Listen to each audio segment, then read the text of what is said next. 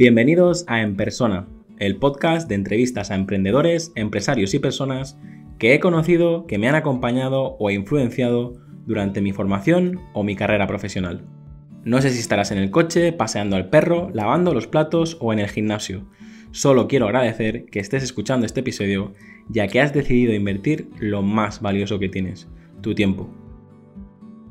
Encuentra este y todos los demás episodios en enpersona.com. Bienvenido, Bodan, ¿cómo estás? Hola, buenas. Gracias parece por que... invitarme. No, gracias a ti por, pasarte por en persona y, y nada, me decías que, que a veces pronuncias mal tu nombre, ¿no? Sí, de hecho, tengo, siempre que hago alguna entrevista de este tipo, tengo la anécdota asegurada ya, el, el, hielo roto, porque ya con el nombre ya empezamos, normalmente empezamos mal. Pero bueno, ¿qué, me puedes esperar con nombre extraño? a ver, pronúncialo tú. Bodon, sí, Bodon. Bueno, es la versión un poco española de mi nombre. En realidad se pronunciaría como Bogdan, que es un poco más complicado. Sí, sí. ¿Qué te parece si empezamos con las preguntas? Venga, dale caña. ¿Qué libro recomendarías y en qué formato te gusta leer? Mira, en cuanto al libro, mm, quizás, seguramente que como por aquí pasarán muchos emprendedores, seguramente casi todos los libros que te recomiendan son tipo de, no sé, Atomic Habits, estas cosas, ¿no? Seguramente habrá salido mucho y cosas de sí de empresa. Pero a mí el libro, digamos, que me ha ayudado así a enfocar más mi manera de pensar y de actuar ha sido el, hombre en busca de sentido. No sé si te suena, es un libro bastante famoso. Sí, sí, sí. De Víctor Frankl. Y básicamente porque, no sé, como que te ayuda a ver la perspectiva de, cuánto poder de decisión tenemos realmente, ¿no? O sea, una persona que no tiene restringida todas sus libertades, aún así tenía como el poder de decidir sobre cómo quiere sentirse o que, cómo quiere actuar o percibir situaciones, ¿no? Pues me ha inspirado bastante en este sentido y me ayuda bastante en lo que son decisiones del día a día. Es un ejercicio brutal ese, el, el, ver que no tenía nada y aún así era capaz de, elegir, ¿no? Yo últimamente que después de entrevistar a, Pepe García del podcast del estoicismo y, y, Marcos Vázquez y gente que está mucho, muy metida en, este mundo, eh, hay muchas cosas de, que comentan en ese libro que, que si lo aplicas, te cambia el punto de vista de, de la vida brutal, ¿no? Y, y este libro yo creo que es para los que tenemos, sobre todo para los emprendedores, que al final vivimos de nuestras decisiones, tener en cuenta eso, tener en cuenta lo que, lo que dice en este libro es, es brutal. Sí, de hecho, es algo que, bueno, eh, completo un poco el tema, que es algo que he visto repetido también en otras historias, en otros, en otros libros. Por ejemplo, otro que recomiendo bastante es uno que se llama Shantaram. Y bueno, es una historia bastante larga, bastante compleja, es una autobiografía también. Pero también comenta una, mm, situación de su vida que está como en una cárcel encadenado em, y decía que aún así, estando encadenado y restringido de todas las libertades, era libre de, perdonar o odiar a la persona que le estaba, que le mantenía ahí, ¿no? Entonces, como que te pone esa perspectiva de la libertad al final es lo que nosotros elegimos, ¿no? De hecho, el tema de libertad yo también hablo bastante. Eso, así que igual volvemos a tocar ese tema. Has dicho el formato, ¿no? Sí, que cómo, cómo consumes libros ahora mismo, en audiolibros, en ebook o... Pues he probado, bueno, mm, a ver, el papel obviamente lo he probado, cualquier persona ha leído en papel.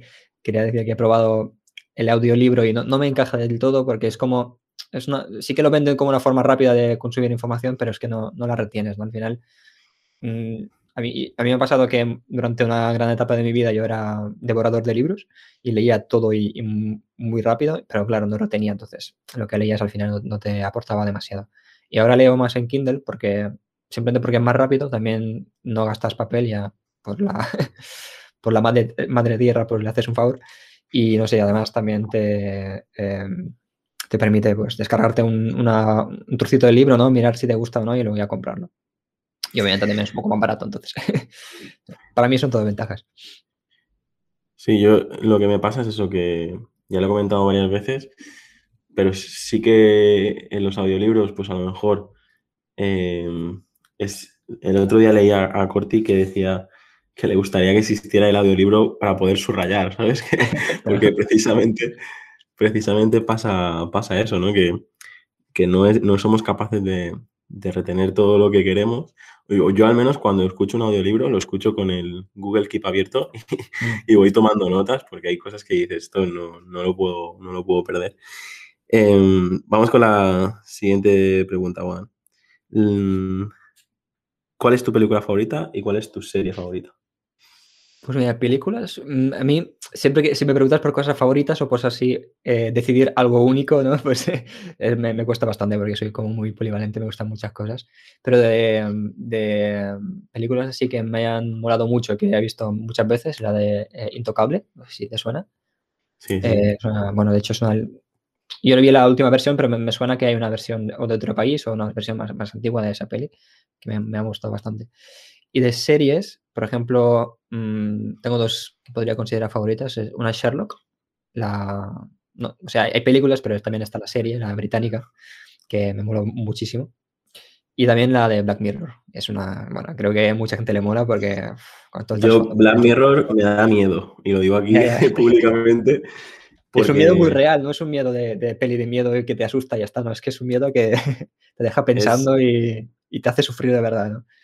Hay, hay episodios como el de los seguidores, de que dependiendo del número de seguidores puedes entrar en una zona o no, puedes entrar en discoteca o no, no sé si sí, te acuerdas. Una, una, puntuación, ¿no? De puntuación social, me parece algo así. Una no, pero, es que, que pero es que es un poco así, ¿eh? Es decir, sí, yo ahora que estoy eh, que estoy con el tema de un poco la producción del podcast, es en plan, mmm, si no tienes 10.000 seguidores, a lo mejor no vale la pena que vaya a tu podcast. claro, ellos basan todos, eh, todo en, en, cómo son cosas ahora, un poco lo que no se ve tanto y en cómo ven que al, al, final será, ¿no? Igual no tan exagerado, obviamente, es una exageración, pero es que, claro, es que todo lo que dicen es, es tal cual. Es a mí lo que me, me, da miedo es que se, se dice que cuando el ser humano es capaz de imaginar algo, también es capaz de hacerlo realidad, ¿no? Mm. Y las personas que han escrito esos guiones claro. van a ser capaces de hacer eso realidad, ¿sabes? Y, y, miedo me da, miedo me da. Pero bueno, mientras tanto, eh, viviremos en, en, el presente que cada vez se... Porque también es verdad que decíamos, no, 2020, uh, coches voladores, tal. Y, y claro. bueno, yo al menos hay muchas cosas que, que todavía se parecen bastante, ¿no? ¿Qué lugar te gustaría visitar y cuál es el mejor lugar donde has estado? Pues mira, visitar, mm, yo no soy muy de, la verdad es que no soy muy de viajar porque, mmm, o sea, no me gusta mucho esa dinámica de, de, personas que como que dicen que viven para viajar, ¿no? Pero lo, lo, que, lo que asocio mucho con esas personas y lo que veo en ellas es que lo utilizan como una vía de escape, ¿no? O sea, trabajan mucho y gastan mucho dinero para huir de un sitio que no les gusta a otro sitio que le gusta más y luego volver al mismo sitio, otra vez ganar dinero para otra vez gastárselo en, en, en, huir. Entonces lo veo como, no sé, un parche, ¿no? El tema de viajar. Entonces, lo que, no sé tanto de sitios como de sensaciones o de, de experiencias, ¿no? Por ejemplo, hace, um, hace un tiempo, cuando aún estaba en la universidad, eh, uno de los sitios que más me gustó ir era, no, no, no, por el sitio en sí, sino por, por lo que me hizo recordar, ¿no? Me hizo recordar un poco la infancia, porque claro, yo nací en Ucrania, un país bastante más frío, ¿no? Cuando, cuando toca hacer frío, hace mucho más frío, entonces eh, fui a un sitio que era, bueno, está la base de, de, Pirineo catalán, ¿no? Es una ciudad muy pequeñita y justo era, era invierno. Entonces salí por la mañana y el, el aire era súper eh, super limpio, entonces todo lleno de nieve y me recordó la infancia, ¿no? Porque yo, claro, en, en, en Ucrania en aquellos años, pues todo era así. Claro, eh, lo que más me mola es esto, las sensaciones, ¿no? Que al final te transmiten esos sitios, pero el sitio en sí la, verdad es que no, o sea, no soy de decir, vale, pues voy a Londres a ver el Big Ben o voy a Berlín. Esos sitios, de hecho, me parecen los peores sitios para, llevar, para viajar, ¿no? A no ser que te interese algo de esa cultura, pero a mí el turismo así no, no me mueve demasiado. Yo también huyo de, de, los lugares donde va todo el mundo, pero también es verdad que es, bueno, no sé, por ejemplo, hemos hablado aquí de Japón, de Australia, de Irlanda y tal, eh, de, Islandia incluso, eh, hay zonas que o a lo mejor si todo el mundo va a, lo turístico, pues también hay zonas todavía por, por descubrir o, o, menos explotadas. Y... Pero yo soy como tú, ¿eh? o sea, yo si viajo es, es porque prácticamente me obliga a mi mujer, en el sentido de que ella sí necesita que de vez en cuando hacer un viaje o... De hecho, si fuimos a Japón es porque ella me lo regaló porque si, por mí, ya te digo, yo me quedo mi, dentro de mi zona de confort y, y más ahora con el tema del teletrabajo, ¿sabes? Mira, de hecho, ahora, que lo dices, mm, sí que un sitio que, por ejemplo, por cultura me interesa mucho y también por, por el libro que he mencionado antes, que se basa mucho en, en, ese espacio, es, es India, porque mm, tal como él explica la cultura desde dentro, pues me, me despertó mucha curiosidad y quizás es un sitio que, de esos sitios definidos al que me gustaría ir, es a India. Yo, a mí lo que me, pasa es que, es que India es tan enorme, tío, y, y es como, como cuando la gente habla de, no, viajar a Asia, pero ¿sabes la cantidad de... Claro, ¿a dónde Asia? Es que es muy diferente. ya es que antes Asia, antes cuando decían, no, viajo a Asia, antes era, pues te vas a China o Japón, mm. pero ahora eh, Corea del Sur es brutal, eh, Vietnam, eh, hay muchos sitios que dices, mm, yo hay gente que se propone intentar recorrer el mundo y yo, como sé que es prácticamente imposible estar por, todo, intento estar bien en, mi entorno y, poco más. ¿Qué retos tienes todavía pendiente de cumplir y de qué, de qué te sientes más orgulloso de haber conseguido? Me orgulloso quizás haber ido un poco a contracorriente, ¿no? Eh, porque claro, en España, que es un país así más desarrollado, aquí como que Mm, hay ciertos caminos que puedes tomar que están muy definidos y están muy cómodos, muy transitados, ¿no? De estudia, ves a la universidad, sácate un trabajo y tal. Y quizás lo, más orgulloso que me siento es que en algún momento he despertado y he visto que no, no es algo que me gusta y, que ese caminito pues no me lleva a donde yo quiero estar. Y fue hace unos años que dejé la, la universidad en, tercero. todo lo que, lo que me dicen absolutamente todo el mundo es ¿por qué no has acabado un año, ya tienes el título, no sé qué? Pero claro, yo siempre he pensado, pues, ¿para qué quiero ese título si directamente no quiero hacer y no voy a hacer y sé que no voy a hacer eso que estaba estudiando, ¿no? Y, bueno, al final en la vida he ido al final un poco así, ¿no? Todo contracorriente y, y me ha llevado a buenos sitios. Y el reto, dime, dime. Creías. no te digo que, el, título ya no sirve para nada. Yo, de hecho, la gente que he contratado aquí en la agencia o cuando eh, incluso a mí me venían amigos y, familiares y decir, no, pero tú qué has estudiado, porque yo quiero que mi hijo estudie algo similar a lo tuyo y, le, incluso le he dicho aquí, dices que hoy en día el título no sirve de nada, lo importante es eh, la actitud y, y, las habilidades que tienes. No sé, por ejemplo, tú si estás aquí también es porque dices, ostras, las habilidades que tienes y, todo lo que eres capaz de, hacer, mm, yo no, no, trabajo con la gente que me, muestra el MBA de turno, ¿no? al mm. final, de hecho, también se suele decir que lo que consigues con una carrera, lo que consigues con un máster o con un MBA y este tipo de títulos, lo mejor suelen ser los contactos. Es decir, eh, las personas que conoces y, el tiempo y las experiencias que, pasas con ellas. Luego el título en sí, pues, ¿yo qué quieres que te diga? Yo creo que ahora mismo es papel mojado. Sí, de hecho, el tema de títulos, creo que hay, dos aspectos y es que, para empezar, tienes un título te hace menos competitivo porque lo, mismo que tú lo tiene muchísima más gente. Y también, si estudias un poco por tu cuenta, y se supone que si haces algo como tú y yo seguramente, que vamos un poco a lo que, a lo que más nos, nos gusta, ¿no? Igual no hacemos a ver, es muy fácil decir, haz lo que te apasiona, pero el mundo real tampoco es muy difícil. Pero hacemos, digamos, cosas que menos nos molestan, ¿no? Entonces, hacemos algo soportable, ¿no? Para nosotros o elegimos hacerlo. Pues, claro, cuando haces algo así, sí que te despierta más interés, más curiosidad y sí que aprendes mucho más al final si lo haces por gusto y no por, por porque te toca hacer eso, ¿no? Yo creo que a todos nos pasa que, que al principio empezamos comiendo bastante mierda, haciendo proyectos que, proyectos que a lo mejor dices, hostia, ¿qué hago un sábado a las 7 de la tarde terminando este proyecto? Yo creo que a todos nos ha pasado, pero creo que llega un momento que empiezas a, poder elegir qué proyectos sí, qué proyectos no, eh, cuántos cerros le pones y, al menos en, mi caso, ya te digo, eh, está claro que a veces tienes que apagar fuegos, pero, pero yo que ahora soy la parte más de, crear y, gestionar marcas, te digo, yo es que yo lo haría incluso si estuviera forrado haría esto, o sea, es que me, mm. flipa, me flipa, ¿no? Y, yo creo que también es parte del, del, secreto. Y me has preguntado por el reto, y el reto que tengo no, no es nada profesional, es, en verdad es una chorrada, pero me gusta mucho este tema y el reto que tengo es algo que siempre se me ha dado mal, que es cantar. O sea, quería aprender a cantar, pero bien. Bueno, Porque, pues, por ejemplo, se me dan bien los instrumentos, se me da bien, o sea, tengo un buen oído y todo el tema de música se me da bien, pero cantar se me da fatal. y me molaría aprenderlo, ¿verdad?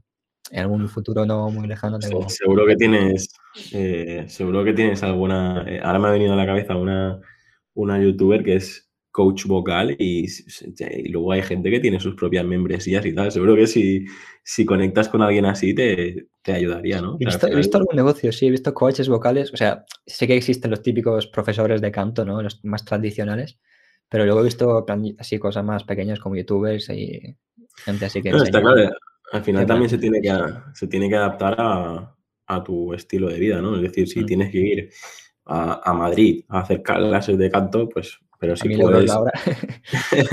puedes, sí que sí que hay gente que, pues, incluso a través de videollamada y tal, pues como el que hace clases de inglés con gente en Estados Unidos, tal. Al final se trata de, de tener claro lo que quieres aprender y, y, y te digo, o sea, yo, buscas yo en eso soy todo lo contrario, ¿eh? Es decir, yo a, a mí me pones eh, diferentes melodías y me pones algo de Mozart o la cucaracha y mismo. 30 segundos en, en saber qué estoy escuchando, ¿no? La verdad que eh, no, no tengo nada de oído. Y eso que he estado en una banda municipal, he estado en un coro eh, y he, tocado la batería, he tenido incluso grupos de, de música cuando era más pequeñito. Ojo, ojo en batería, ¿eh? que es de los instrumentos más importantes. Aquí Pero te que digo, pero es que-. Pero por eso te digo, yo hacía el ridículo. O sea, eh, yo lo entendí muy rápido eso, lo entendí. Que no es lo tuyo, eh. Pues bueno. De hecho, mm, el último instrumento que toqué era, era la tuba, y era pum, pum, pum, pum, pum, pum, pum. Y así era. Iba, simplificando, ¿no? Hacia instrumentos más. No, la verdad que luego te das cuenta y dices, mira, creo que esa no es mi fortaleza, a no, otra cosa. ¿no? a otra Bueno, cosa. también pasa, ¿no? Sí, yo soy partidario Pero tenías de- que- a mucha gente que, que hay que probar de todo, pero una vez ves que, que no es lo, lo tuyo, tienes que... Yo, hay dos caminos, ¿no? Centrarte en, en mejorar las debilidades o en cent- centrarte en especializarte en tus fortalezas, ¿no? Mm. Y yo cuando vi que, en- porque en mi entorno, pues eso, todos mis amigos tocan un instrumento, eh, mi cuñado es el director de la banda, etcétera, etcétera, etcétera, etcétera. Claro, si te rodeas de esta gente, es como que tienes una presión ¿no? ahí de... Claro, te digo, sí que lo valoro mucho porque a lo mejor cuando, cuando escucho el concierto o tal, pues sí que se me pone la piel de gallina cuando escucho alguna canción y tal, y sí que lo valoro, pero luego a mí me, me pones una partitura en clave de Fa Mm. y, y tardo cinco minutos en, en descifrar las primeras tres notas. y bueno, bueno, cada uno lo suyo. Tú que me decías que sí que tocas algún instrumento también. Sí, bueno, he ido un poco por temporadas, me he ido viciando algunos instrumentos. El que más he tocado durante el tiempo es la guitarra, pero también, o sea, al final si tienes un poco el oído, tienes un poco la cabeza puesta para eso, pues pillas un instrumento y, y lo tocas en, en nada, ¿no? El piano, mucho, ejemplo, mucho más popular que la tuya, que nada que ver. Más portable también. No te traes a la universidad, al bar de la uni, una tuba, ¿no? Bueno, igual No. sí. No, y además que, que te digo, no es tan mainstream y, y, bueno, lo dejaremos aquí, que tampoco se trata de, de machacarme. ¿Qué te gusta hacer con el tiempo libre? ¿Con, con qué te pasa el tiempo volando? Eh, tiempo libre, mm, soy bastante. Me gustan bastante los videojuegos. Ahora, bueno, antes era muy de, de ordenador, ¿no? De PC, ahora me he pasado ya al- mundillo de la Play, que además me permite así separar un poco lo que es cosas profesionales y, y ocio. Eh, leo también bastante, pero me va poco por temporadas. No soy de esos que tienen ahí un, un horario fijo para leer o tienen el, el- el hábito pillado, ¿no? Igual durante dos, dos semanas, mm, bueno, no, dos semanas soy muy poco. Durante, durante dos meses leo así a saco y luego durante un mes no, no leo ninguno. Depende, depende un poco de las épocas. Y me has preguntado con lo que me pasa el tiempo volando. Es una, cosa un poco friki, pero la cosa que más consigue mantener mi atención, pero estoy hablando de igual durante 5 o 6 horas seguidas, es montar puzzles. Los típicos puzzles planos de, de esto, pues me flipa, pero no lo hago mucho. De hecho, mira, conecto con una idea de negocio que tengo. No lo hago mucho porque no sé, no sé qué hacer con ellos luego, ¿no? La gente lo que hace es normalmente o montar cuadros, ¿no? Se los pega, monta cuadros, pero no me, no me gusta llenar la casa de cosas, me gusta la experiencia de montar el puzzle y ya está, ¿no? Y quiero deshacerme del luego, pero claro, ¿qué haces con él? ¿Lo tiras, lo regalas? Y lo que se me ocurrió es hacer como una plataforma de intercambio de, puzzles, ¿no? O sea, una vez lo has montado, lo desmontas y lo cambias por otro, por otra persona, ¿no? Y de hecho lancé un poco la idea así a Twitter y la gente decía, oh, mira, tiene buena pinta, no sé qué. Y igual lo monto en algún momento. Tampoco si, te, junta ahí una comunidad de, gente que le guste. Sí, sí, es, de, los típicos nichos que aparecen tontería, pero luego. Como, eh, siempre me recuerda el curso este de, alguien que enseñaba a su gato a utilizar el, el, lavabo, ¿no? El váter, que se hizo millonario. esa persona que. es que si tú haces una, una comunidad que consigues que, que la gente intercambie los puzzles Luego simplemente con afiliados, de que la gente compre los puzzles donde tú digas y tal, yo creo que lo, lo monetizas fácil. ¿eh? hay varias formas, he pensado en eso, pero ya es una cosa un poco a algún día. De esas ideas tengo muchas. Bueno, supongo que ya, me, te reconoces en eso, ¿no? Ya sabes lo que es. Claro, pero yo estoy en el momento de decir, mira, eh, paro, porque sí que es verdad que yo ahora tengo 30 y sí que me he propuesto que de los 30 a los 40 voy, a, voy a intentar crear todo lo que se me pase por la cabeza, pero con filtros, ¿no? Para, para, luego a los 40 poder descartar y, quedarme con lo que realmente eh, me gusta hacer al 100%, ¿no? Pero es que en el momento, o sea, yo como ahora estoy ayudando bastante gente a emprender y con la parte de crear la marca y tal, podría tener 100 socios, ¿sabes? O podría tener 100 mm. cosas y, al final no, no le dedicas tiempo, no disfrutas y no paso. te también propuestas por todos lados, ¿no? De, hacer nuevas cosas y tienes que. Es que me han llegado a proponer como un horno, un horno, una peluquería, tal, y yo, pero ¿qué hago, qué hago yo aquí metido, sabes? peluquería, si estoy ya calvo, digo, ¿qué, voy a yo? La verdad que, que hay que intentar centrarte en lo que... Sí, yo de hecho, mira, me voy un poco al revés. O sea, también he caído en algún momento de, en esa idea de hacer muchas cosas, pero ahora me he centrado bastante en, en, dos y luego ya iré añadiendo, ¿no? Cuando ya vayan bien estas, pues iré añadiendo. Si no van bien, la cambiaré, pero me centraré en pocas cosas. Sí, de hecho, yo por aquí tengo alguna pregunta que le he guardado más para el final para que nos cuentes un poquito más eh, en qué andas metido ahora. La siguiente pregunta es, ¿qué vicio tienes que, nos puedas confesar, ¿vale? Aparte de, echarle algo horas a la Play, pero te digo, hay gente que me dice eh, el café, hay gente que me dice, no sé, eh, chocolate o, incluso, no sé, morderse las uñas. Pues me digo, vicios, em, los vicios no me duran, o como igual que las ideas estas y, bueno, muchas cosas del trabajo que de eso que lo pillas y yo, lo, que, hago es que los vicios también los, los agoto, ¿no? O sea, me vicio algo lo hago mucho y ya está, ¿no? O sea, igual hay malas costumbres, pero vicios, vicios de eso que haces algo por gusto, ¿no? Pues mm, es eso, que me vicio algo y lo hago mucho durante un tiempo y luego ya me canso, ¿no? Por ejemplo, me ha pasado con el humus, me, encantaba el humus, hacerlo, no, comprarlo porque no, tenía gracia, hacerlo casero y tal, y bueno, cosas de cocina muchas también, muchos platos diferentes. Risotto también creo que cocina muchísimas veces y ya me he cansado de él. Y de, y de otras cosas, por ejemplo, el tema de instrumentos también. A veces pido algún instrumento nuevo que me mola aprender a, tocar, lo aprendo a tocar y luego me cansa, porque cuando ya lo sé, como que ya no, no me mantiene la, la, motivación. Así que vicios así continuados no tengo, pero voy, los voy agotando. Vas probando, sí. ¿Qué canción o qué grupo de, de música escuchas para, para motivarte o para recargarte las pilas?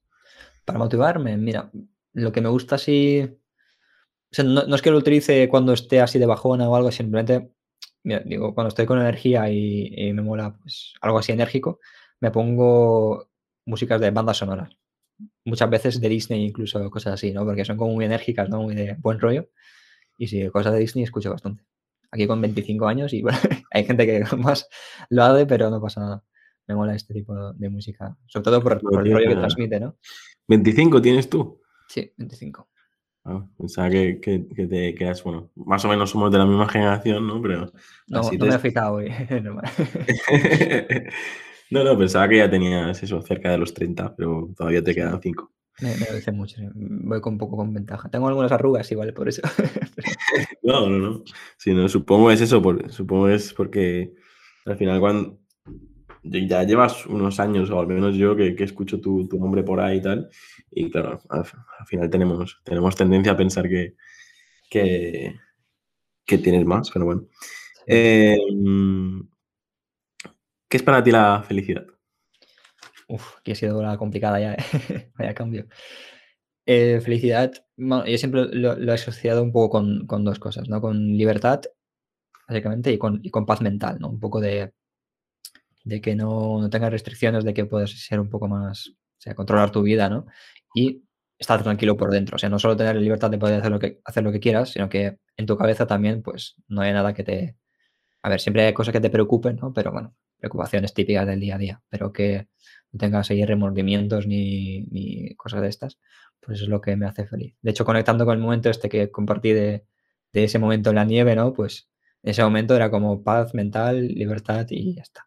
Entonces eso asocio bastante. Yo después de haberle preguntado a más de 50 personas eh, esta pregunta, mm, es eso, ¿no? Libertad y, y como creo que Boluda contestó, la ausencia de dolor, ¿no? Es decir, el, hecho de, que no tengamos nada que, que nos engloba todo, ¿no? Un poco. Sí, él tiene, seguro que tiene esa pregunta ya bien entrenada, ¿no? ¿Qué consejo le darías a tu yo de niño? Es decir, em, si tuvieras la oportunidad de, darle un consejo a, a, Boan de Podan de, de 8 o 10 añitos, ¿qué le dirías? Pues siempre que me han preguntado durante mi vida esta pregunta, nunca sabía cómo contestar un poco, porque vivo un poco con la filosofía de, de, que todo lo que pasa pasa por algo, ¿no? Entonces aprendes de que em, de no arrepentirme de nada, ¿no? Entonces, también he tenido la, la, infancia bastante feliz. O sea, yo la percibía como feliz, que luego en mi, en mi entorno, o sea, luego descubrí que éramos súper pobres, que mis padres tenían que hacer ahí burradas para sacarnos adelante, pero claro, yo vivía con mis, 5, 6, 8 años, la mar de feliz, ¿no? Además con, con eso, que los inviernos nos, encantaban, que hacía menos 30 grados a veces, que nos encantaba corretear por allí y jugar. Y la verdad es que lo, lo vivo bastante feliz. No, no, sabría decirme, avisarme de algo o algo, no, no. por eso es lo que digo, que todo lo que pasa, pasa por algo y me gusta dónde estoy ahora y cómo he llegado hasta aquí, así que la verdad es que no, no se me ocurre ningún consejo. Como mucho le diría, no te metas en la carrera, ¿no? no, de hecho, mira, si, no me hubiera metido en la carrera, no habría pillado, digamos, esta conciencia de, mira, hay, hay, hay caminos preestablecidos y luego pues hacer otras cosas, ¿no? Por eso digo que siempre aprendo algo que, que puedo utilizar. La siguiente pregunta es cómo será el futuro, pero más que, más que entrar en temas de de medio ambiente o virus eh, pandémicos. Eh, ¿Cómo será el futuro en, lo que hacemos o lo que haces tú en la parte de, usabilidad y toda la parte más de plataformas, tal? ¿Cómo lo ves? ¿A nivel profesional te refieres o más personal? No, no. A nivel profesional. Profesional, bueno, si vamos a cosas concretas, yo sé qué quiero hacer, digamos, en, en, los proyectos que tengo y de esto, pero digamos, a cosas más globales de, de cómo si quiero ser muy rico y estas cosas, pues nunca ha sido muy de hacer proyecciones, digamos, a futuro, ¿no? De, de hecho, he hablado con mucha gente y muchos comparten eso de que no entienden, bueno, no entienden o no comparten mucho lo que hacen las personas de hacer proyecciones a mes vista, año vista, cinco años vista, porque además Mm, por mucho que lo hagas, luego pasa algo como el coronavirus y te jode todos los planes, entonces te has creado tu propia angustia de no conseguir lo que querías porque ha pasado algo en, medio que, te ha impedido hacerlo, ¿no? Entonces tampoco, no me gusta hacer las proyecciones, me gusta estar a gusto con lo que hago ahora y, bueno, obviamente tener cierto plan, ¿no? Porque una cosa es lo que haces ahora y otra cosa es que no estés preparado para lo que depara el futuro, ¿no? Y tener un poco de, estabilidad o, bueno, que de, un poco de estrategia, ¿no? Mejor, mejor dicho. En cuanto a proyectos, realmente lo que busco es mm, un poco lo clásico, ¿no? De tener algún negocio que, me guste hacer y que dé bastante margen, ¿no? De, en cuanto a beneficios, luego tener algo más, un poco más estable y hacer algunas cosillas que me permitan, pues, darme a conocer o, por ejemplo, dar charlas y eh, crear contenido y estas cosas que refuercen un poco la autoridad. Digamos, es el, eh, seguramente es el plan de muchos y estoy ahí a medio camino. Muy bien. ¿A quién te gustaría conocer? Si pudieras, eh, esta pregunta es, eh, no puede ser una persona que esté viva, puede ser una persona, incluso un personaje histórico. si tuviera la, oportunidad de conocer a alguien, ¿con quién, ¿con quién te gustaría comer o, o tomarte una cerveza lo que sea? Pues mira, también de hecho es una pregunta bastante que sale bastantes veces y nunca he a contestarla también. De hecho, creo que te voy a joder muchas preguntas porque, porque hay muchas que no, que no tengo respuesta directamente. O sea, porque soy muy de. Sí, sí, sí que hago, bueno, o consumo contenido de las personas, o leo libros, o veo pelis, pero nunca me centro, digamos, en, en la persona que hay detrás, ¿no? Porque, o sea, me gusta lo que hace y me gusta la información que igual transmite, pero nunca he tenido como un ídolo, ¿no? De, que me encanta todo lo que hace y quiero ser como esa persona o conocerla. Eso nunca, nunca me ha pasado, la verdad. Bueno, pero alguien tendrás, ¿no? Que digas, ostras, eh, si me invitan a tomar un, no sé, no, ni, un, ni, el típico Steve Jobs, ni el típico Elon Musk, ni, ni nadie, ¿no? Es decir, tú a, tu bola, ¿no? De hecho, son los primeros nombres que me han salido, pero es que también les encontraba trabas, porque, mira, de hecho, una cosa que hice fue... métele caña, métele caña, venga lo que, lo que dice es leerme la biografía de, Steve Jobs y, claro, a ver, te puede gustar lo que hace, pero como persona era una mierda de persona. Así te has leído su la gente lo odiaba, o sea, es que era imposible de tratar con esa persona. Pues es un poco eso, ¿no? Que he visto que, vale, puede ser parecer un ídolo para muchos como el, gran mm, genio de marketing en tecnología y tal, pero luego como persona, pues tampoco es que aporte demasiado. Y la verdad es que no, se me ocurre nadie con quien...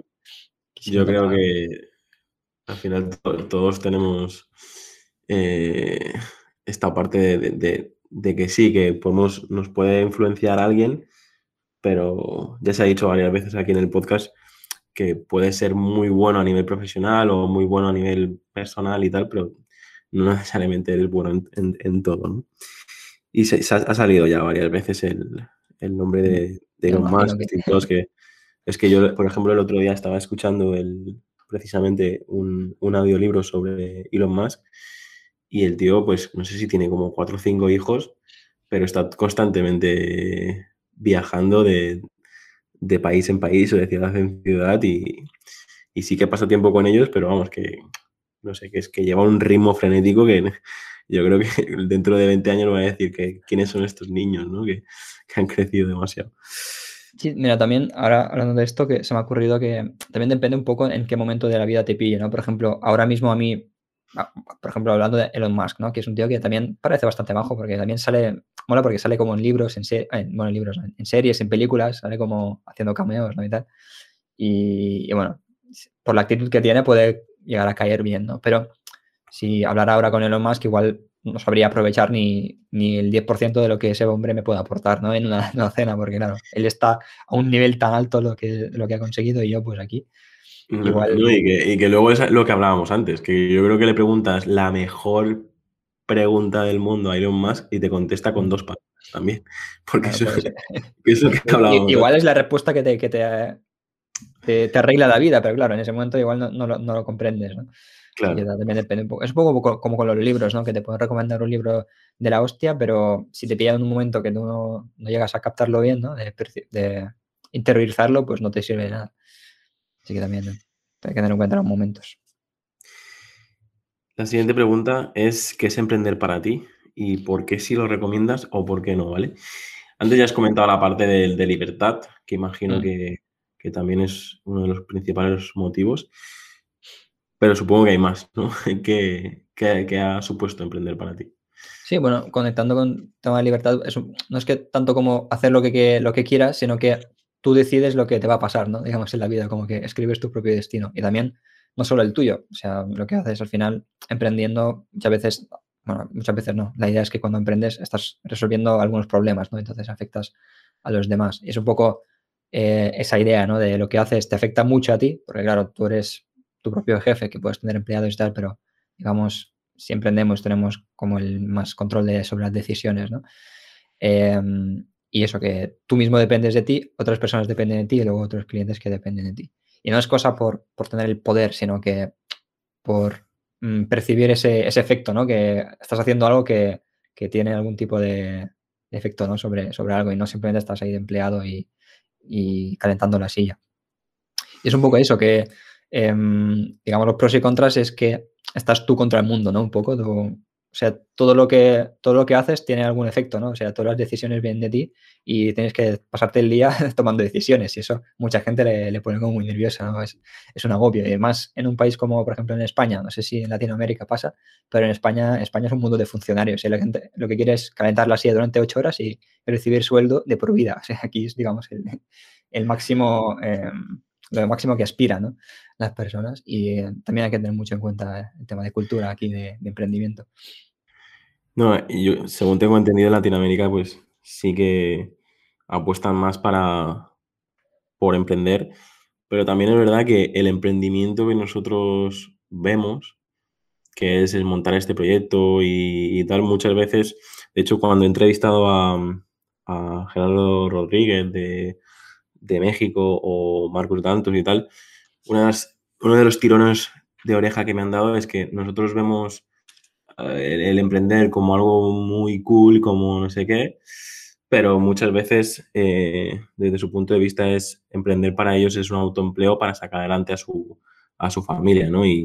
Y yo creo que yo soy el primero que a lo mejor hago un blog de los siete consejos para emprender y estoy seguro que cuando, cuando lo lea alguien con, lo que hablábamos antes, en otro momento vital, en otra zona geográfica, en otro contexto, en otro entorno, pues a lo mejor no le resuena tanto, pero bueno. Eh, para, nosotros, para nosotros puede ser como un lujo, ¿no? una, una elección que tenemos ¿no? de, trabajar para alguien o, emprender. Igual en otras culturas, en otros contextos, es, es como haces esto o no estás.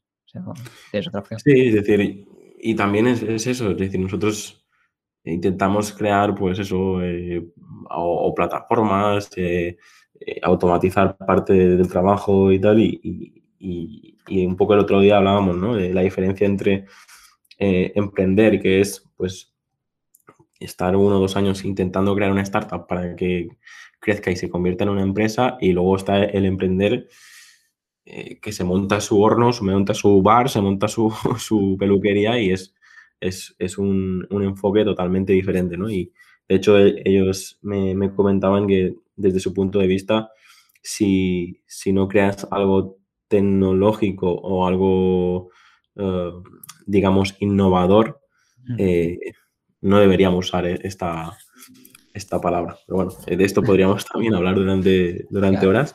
Yo te voy a hacer una pregunta fuera de guion, que es un poco el motivo del que estamos aquí.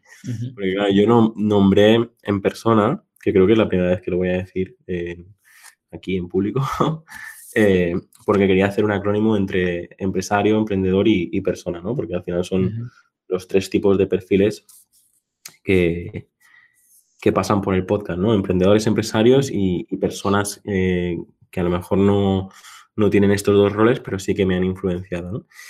Y claro, se parece mucho al nombre de tu proyecto, que no, nos conocíamos cuando cada uno creó. Y, cuéntame, cuéntame, ¿en qué, andas metido? En los proyectos que tengo. Eh, a ver, por ejemplo, bueno, yo empecé un poco como todos, ¿no? Empecé cuando dejé la universidad, me interesaba cosas digitales de, y bueno, no, sabía qué, quería hacer en el mundo digital, así que probé tema de redes sociales, un poco de marketing, publicidad, todo lo que vamos, cualquiera habrá tocado, ¿no? Seguramente. Y donde más, digamos, me, he parado y lo que más me ha, ido gustando es la creación de webs, al final, diseño y desarrollo web. Así que uno de los servicios que ofrezco al final es este, diseño y desarrollo, y obviamente, eh, como tú has dicho, soy bastante joven y no, no, es que lleve muchos años en este, en este sector, pero sí que son años bastante intensos. O sea, yo de lo que cobraba hace un año, lo que hacía hace un año para los clientes, el servicio que tenía hace un año, tiene nada que ver con lo que, con lo que hago ahora, ¿no? O hay muchísima diferencia. Así que una de las cosas que hago es esta. Y luego estoy también preparando em, por la parte de, digamos, de producto, porque me gusta tener pues, un servicio y un producto, ¿no? Que sea más, un poco más pasivo, ¿no? Que, que venda mientras no, no, tenga que estar ahí. Que allí es donde entra un poco el tema de, de, empresa, ¿no? La definición esta que has dicho. Em, que eh, lo que lo que busco es eso, que tener algo que, que venda mientras no esté yo pendiente y empecé, por ejemplo, con una academia de, mm, para implementadores en WordPress, es decir, la gente que ya trabaja con WordPress, pero que se queda un poco a nivel medio em, de conocimientos de, código, de desarrollo, etcétera, para ayudarles, digamos, a salir un poco a otro nivel. Pero he descartado la idea porque he visto que el formato que, ofrecía no era muy adecuado para este tipo de, público y lo que estoy preparando ahora, hecho, mm, ya está a punto de salir. de hecho, cuando, cuando me propusiste el tema de esta entrevista, dije, vale, pues la vamos a poner en, marzo, eh, porque seguramente ya tendré esto y pondré promocionarlo pero no, no ha salido aún. Pero ya está, está casi, está casi. Yo, veo aquí una landing, ¿no? Que, te puedes suscribir. Eh, sí, ahí es donde capto mentes eh, que les puede interesar estas cosas. Em, y sí, sí, está, hasta ya a puntito. Que es, digamos, el cambio, ah, termino de contar, que es un cambio de formato que es un programa que he hecho de todo lo que he aprendido en este mundillo bastante competitivo, ¿no? De creación webs en, WordPress y de cómo enfocarlo, lo mejor que puedes hacer para enfocarlo desde forma, desde como un freelance, ¿no? De una persona que es sola, que compite con agencias, que tiene que gestionar clientes y todas estas cosas. Así que mi, mi intención es esa, enseñar un poco a la gente que, que también se estancan un poco. Hay mucha gente que se estanca en los precios, por ejemplo, y no, no consiguen cobrar, por ejemplo, por encima de mil euros por una web, ¿no? Que es como la barrera psicológica de cuatro cifras. Y enseño un poco cómo lo he hecho yo y cómo lo hace otra gente que igual lo hace, cobra muchísimo más que yo también, de lo que he aprendido y lo vuelco todo ahí. Cuando, bueno, para cuando estés, estés escuchando esto, igual ya, estará, eh, estará ya disponible para, para comprarlo y lo tengo en mi, en mi web. Ya no sé si no lo he mencionado, mencionado aún, el, dominio, que es, que es muy parecido a, este podcast, de hecho, muy fácil confundirse, es empresiona.com, como impresiona de impresionar, pues con e, empresiona.com. Y ahí tengo lo que, verás lo que, lo que habrá en ese momento, ¿no? Es, eh, el nombre puede ser similar, pero ya os digo yo que que lo que vais a encontrar ahí es totalmente muchísimo mejor y muchísimo más técnico. Así que os invito a todos a echarle un vistazo. Y yo, por suerte, eh, creo que ya hemos pasado en eh, esa, fase, pero es verdad que eh, es complejo, ¿no? Ese síndrome del impostor de decir, ostras, puedo cobrar una web a, 3.000 euros. En, en, nuestro caso, al final, cuando trabajas toda la parte de diseño, la parte de contenidos, reuniones, tal, tal, igual, eh, yo creo que es más que justificado porque hay proyectos que, es que le tienes que dedicar más de 100 horas y al final no puedes cobrar 600 eh, euros y, ya está. de, hecho, eh, hago aquí un inciso que hay muchas formas de verlo, ¿no? Por ejemplo, tú has comentado la forma de verlo a partir de, em, del trabajo técnico que requiere la, creación de esa web, ¿no? es decir, las horas que y tal, pero también comento en el programa que hay como diferentes aspectos que podemos aportar también que no, tiene por qué complicar nuestro servicio o hacerlo más completo o dedicar más horas, pero también que nos permite subir el precio sin tener que hacerlo más técnico, digamos. Entonces vemos todas estas cosas. Claro, aquí está la, la propuesta de valor, es decir, si tú desarrollas una página en 10 horas pero le solucionas la vida al cliente, el cliente estará dispuesto a pagar los ceros que haga falta. Es decir, al final aquí es, importante, yo siempre digo que es importante em, conocer las expectativas del cliente.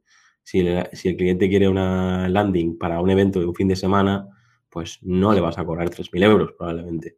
Pero si el cliente tiene un negocio o B2B que facture casi un millón de euros con su negocio o no hace o la mitad, eh, lógicamente él tiene que hacer una inversión. Y lo que haces tiene más impacto también. Hay mucha gente que cuenta o sea, los precios los calcula a partir de el esfuerzo, solo el esfuerzo que le toma. Es decir, si me ha tomado dos horas, pues multiplico las dos horas por el precio hora que yo considero que es justo para mí y ya está, le cobro esto.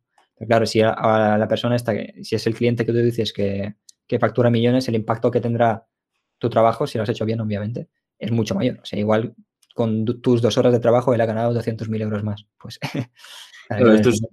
de hecho, pasó por aquí Irra Bravo, que supongo que te, suena, y él lo comentaba, ¿no? Es decir, él, cuando quieres tener buenos clientes, suele coincidir que si, le pones más ceros, al final acabas atrayendo a, clientes eh, mejores y también luego le puedes ofrecer más, más resultados. Es decir, mm, estamos hablando de que a lo mejor ahora ya creo que ni, ni ofrece servicios, pero Irra Bravo para hacer los textos de una página de venta a lo mejor te cobra 2.500, 3.000 euros.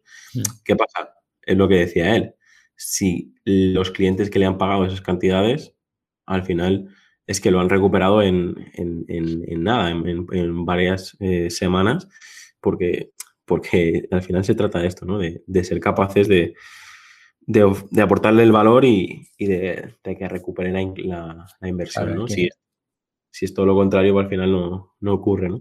tema de pricing es un arte. O sea, aunque hayan ciertas cosas a tener en cuenta, algunos números, se puede hacer un poco matemático, pero hay una gran parte que es un arte. Al final es. De hecho, había alguien que dijo esa frase famosa de, que ganas lo que te mereces, ¿no? Y no lo que. o sea, mm, ganas por, lo que negocias, ¿no? Y no lo que te mereces, algo así. si negocias que el precio sea más alto y te lo pagan, pues eso que te has ganado, ¿no? Entonces, eh, parece más justo, ¿no?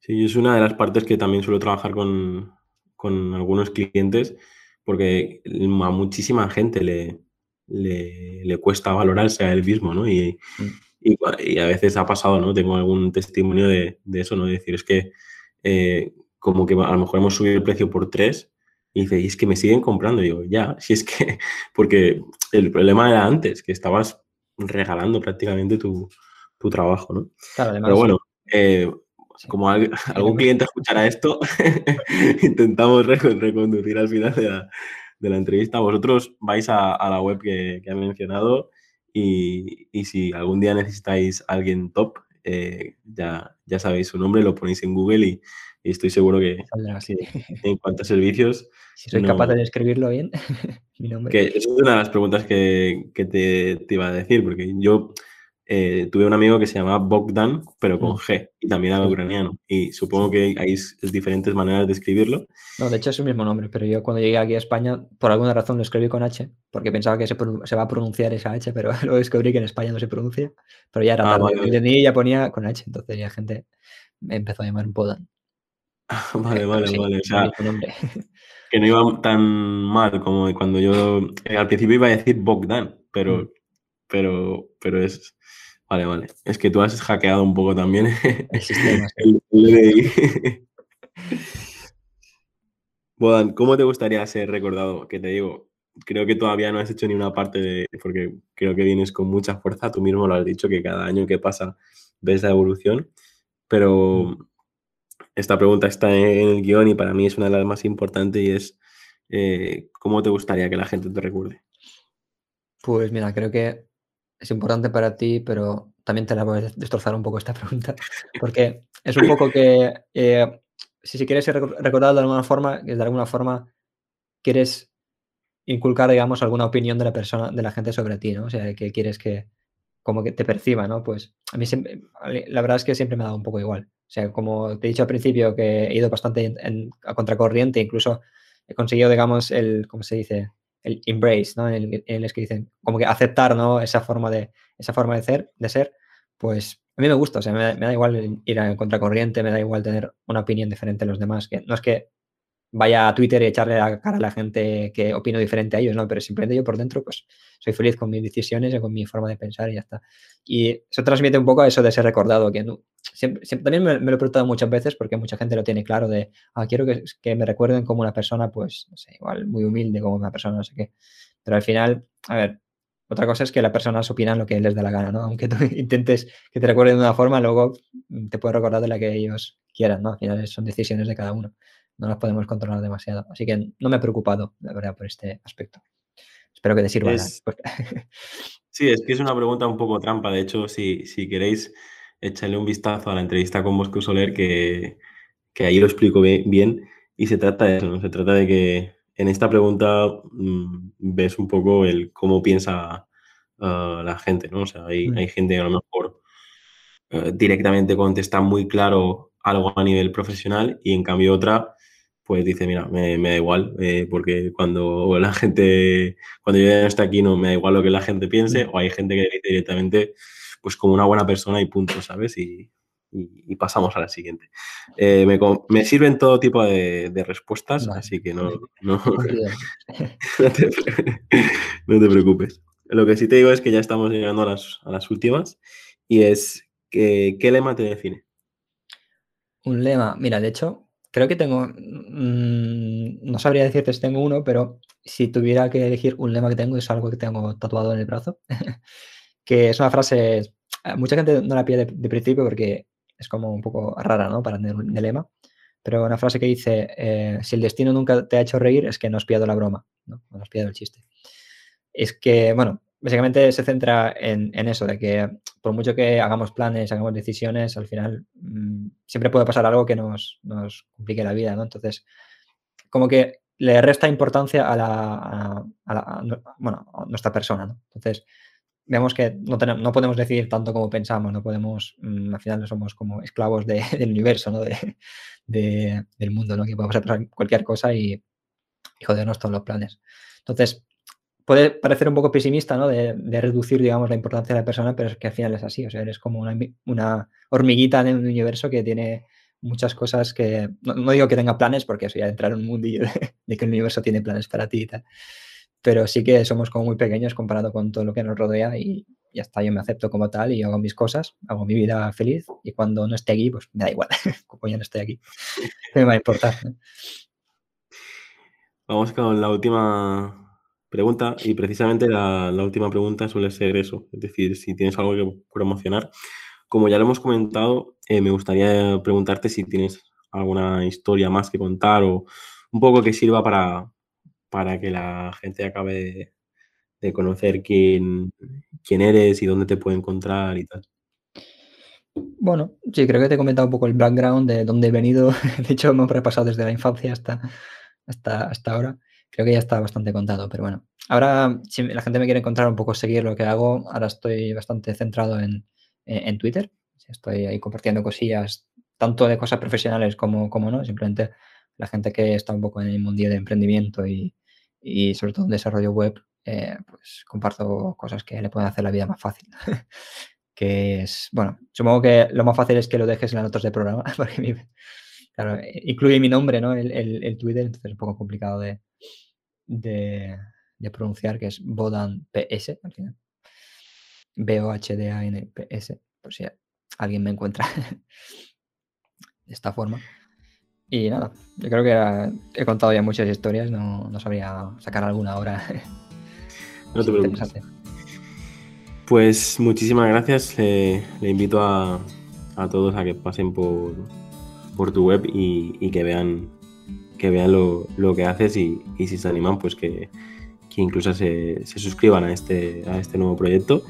Y yo por mi parte, pues eso, eh, gracias por dedicarme este ratito y estoy seguro que, que, seguiremos en contacto porque yo al menos lo que había visto de, de ti ya me gustaba y veo que, que, tienes todavía muchísimo recorrido porque prácticamente digamos que acabas, acabas de, de empezar como aquel que dice porque tienes mucho recorrido todavía. Así que nada, Bodan, pues uh, un abrazo, muchísimas gracias por tu tiempo y nos, vemos por Twitter entonces, que yo también es de lo que más trabajo. gracias a ti por, por, invitarme y nos vemos por las redes, por las comunidades, que compartimos alguna. sí, venga, nos vemos. Hasta aquí el episodio de hoy. Muchas gracias por escucharlo y compartirlo en redes sociales. Suscríbete en Apple Podcast, Evox, Spotify o YouTube.